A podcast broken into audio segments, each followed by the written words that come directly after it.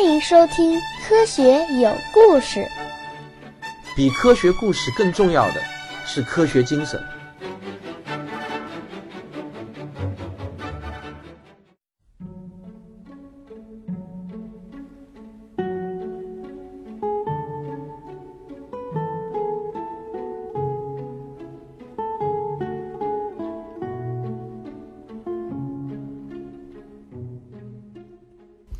大家好，现在正是里约奥运会如火如荼的时间，我给大家继续播讲《时间的形状：相对论史话》。爱因斯坦在打通了六脉神剑之后，很快他就把目光投向了整个宇宙。他把整个宇宙要当做一个整体来研究一下，看一看我们这个宇宙到底会怎样演化。他在深入的研究了广义相对论的引力场方程后呢？居然得出了一个让他自己都无法相信的结论：宇宙不可能是稳定的。换句话说，假如手头的这个方程式是正确的话，那么我们生存的这个宇宙要么是在不断的膨胀的，要么就是不在不断的收缩的。总之，方程的所有解都不可能得到一个稳态的宇宙模型。爱因斯坦就被他自己亲手得出的这个计算结果。震惊了，晚上连觉都睡不着。在爱因斯坦的那个年代，人类对天文学的认识呢，还仅仅停留在银河系之内。当时的天文学家认为，银河系就是整个宇宙，宇宙的尺度大约也就是十万光年这样子的一个量级。那么，爱因斯坦毕竟他不是天文学家，他对宇宙的认识也局限于当时天文学的普遍认识。这个爱因斯坦呢？就一边看着手中的方程式，一边抬头仰望着苍穹，看着满天的繁星。他知道头顶上的这些星星在那里已经存在了亿万年。在有历史记录以来，星空基本上都是同样的景象：北斗七星的勺子在大熊座上指引着人类上百年的航海史。它就像一个忠于职守的灯塔老人，从来没有出过一次差错。这个深邃而美丽的宇宙始终给人一种沉着、稳定、永恒的精神力量。而现在，在我手中的这个方程式里面，宇宙居然不再是那个忠于职守的灯塔老人了。宇宙居然是不稳定的，它要么收缩，要么膨胀。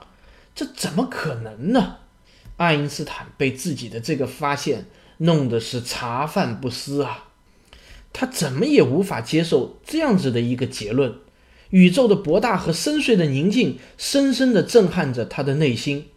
于是，这爱因斯坦就拿起笔，在方程式中增加了一个常数。有了这个人为添加进去的常数，宇宙就是一个稳态的宇宙了。它既不会膨胀，也不会收缩。爱因斯坦长舒了一口气，合上本子，终于可以美美的睡一觉，做一个好梦了。可惜。爱因斯坦的美梦没过几年就被一个叫做哈勃的美国年轻天文学家打破了。哈勃首先发现，在仙女座附近的一片淡得像云一样的薄雾，根本就不是之前普遍认为的银河系中的一片尘埃云。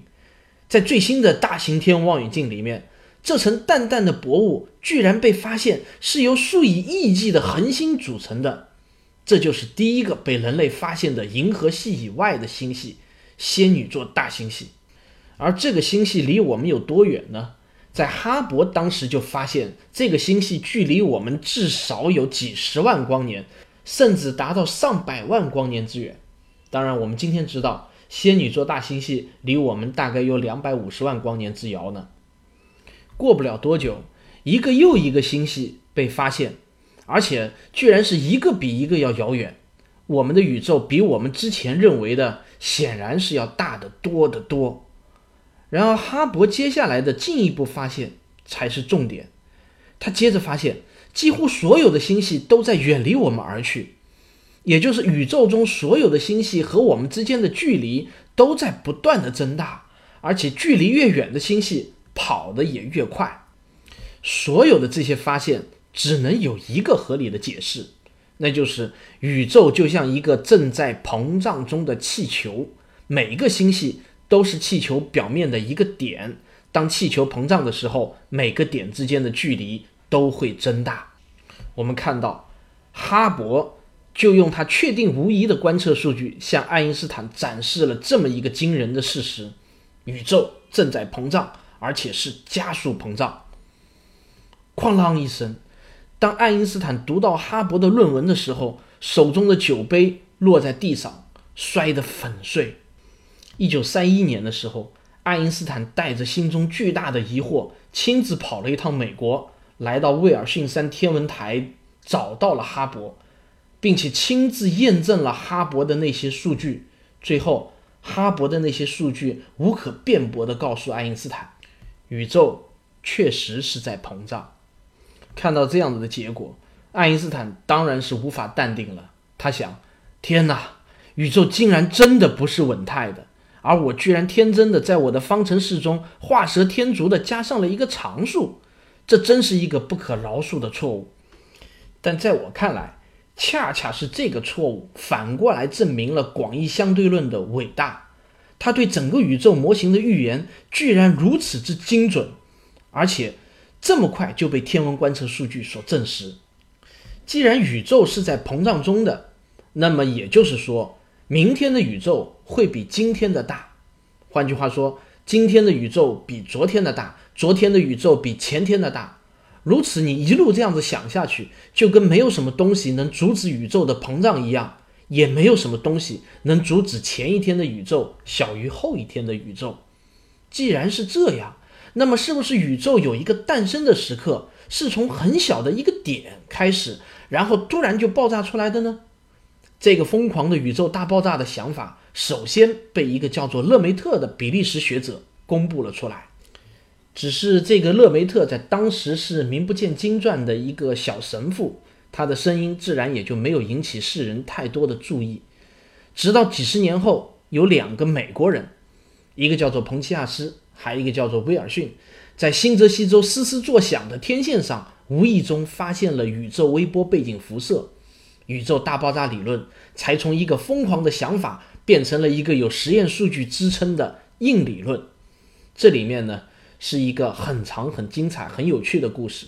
如果呢你对这个故事感兴趣的话呢，我强烈建议你收听一下我另外一个专辑《仰望星空：天文学史话》。虽然按照那个加莫夫的说法，宇宙学常数被爱因斯坦自称为自己一生中犯的最大的错误。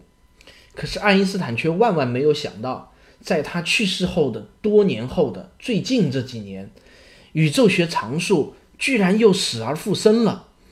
最新的发现把这个宇宙学常数重新又推到了科学研究的最前沿。原本是被爱因斯坦人为的加上的这个常数，居然像是冥冥之中的真言，在今日的宇宙学研究中起着举足轻重的作用。当然。这个故事你也会在我仰望星空那个专辑中听到。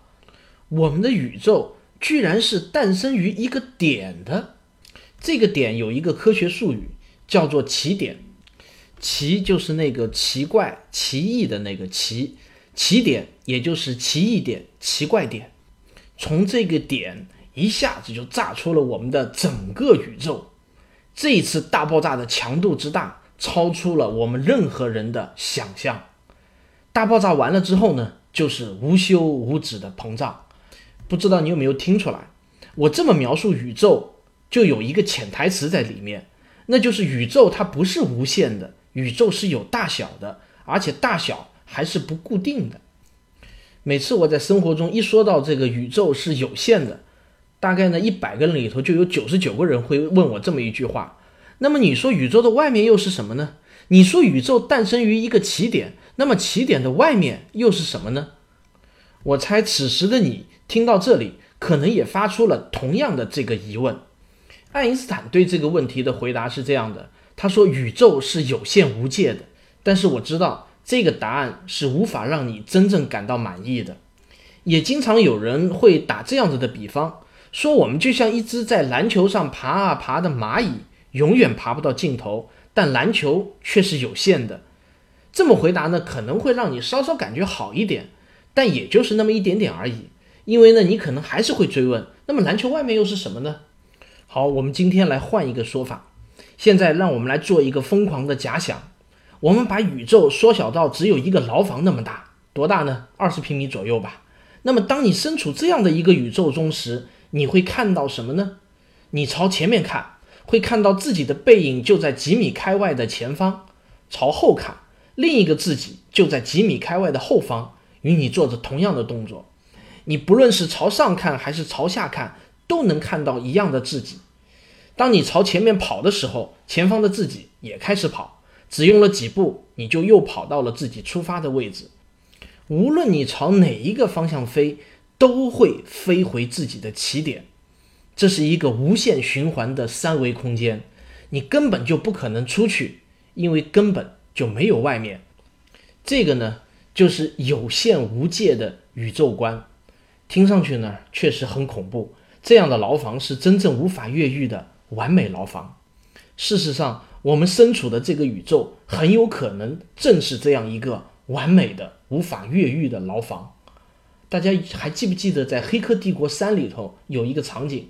那个尼奥在地铁站里头怎么也跑不出去，往前跑很快就会跑到原地，就是那个无限循环的地铁站，很像我们现在有限无界的宇宙。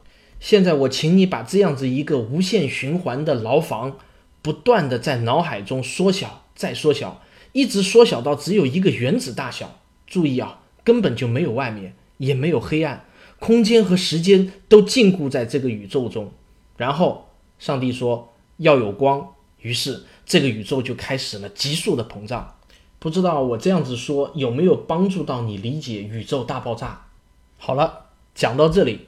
我想请大家再回过头去想象一下，我们从光速不变这个起点出发，一路走来，最后我们竟然看到了恢宏的宇宙大爆炸，又看到了一个神奇的有限无界的空间。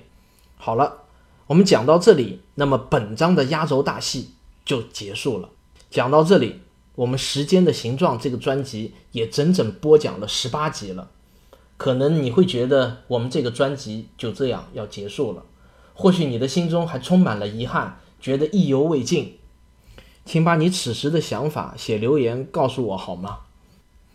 不过我要告诉你一个好消息，我们的节目才刚刚过半，后面还有更加神奇的事情等着我们，高潮在下部，在上部的结尾，请允许我用爱因斯坦式的口吻跟你说这么一句话。宇宙的最神奇之处就在于，它比我们所能想象的还要神奇。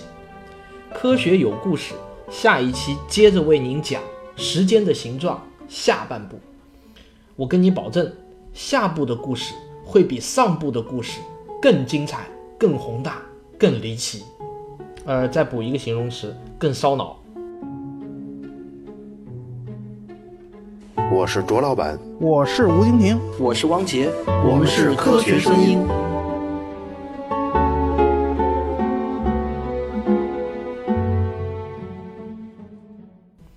我猜啊，我就是猜的。如果是没有看过我原著的听众呢，可能会觉得我结尾这一段呢是吹牛啊。上半部已经是够精彩了，怎么可能下部还会更加精彩、更加离奇、更加烧脑呢？我就搞不清楚你下半部到底要写些什么了。因为你不是把狭义相对论和广义相对论全部都已经说完了吗？这个呢，我还真不是吹牛。我希望看过书的听众朋友们能够留言讲一讲你们对下半部的看法，是不是像我说的比上半部更好看？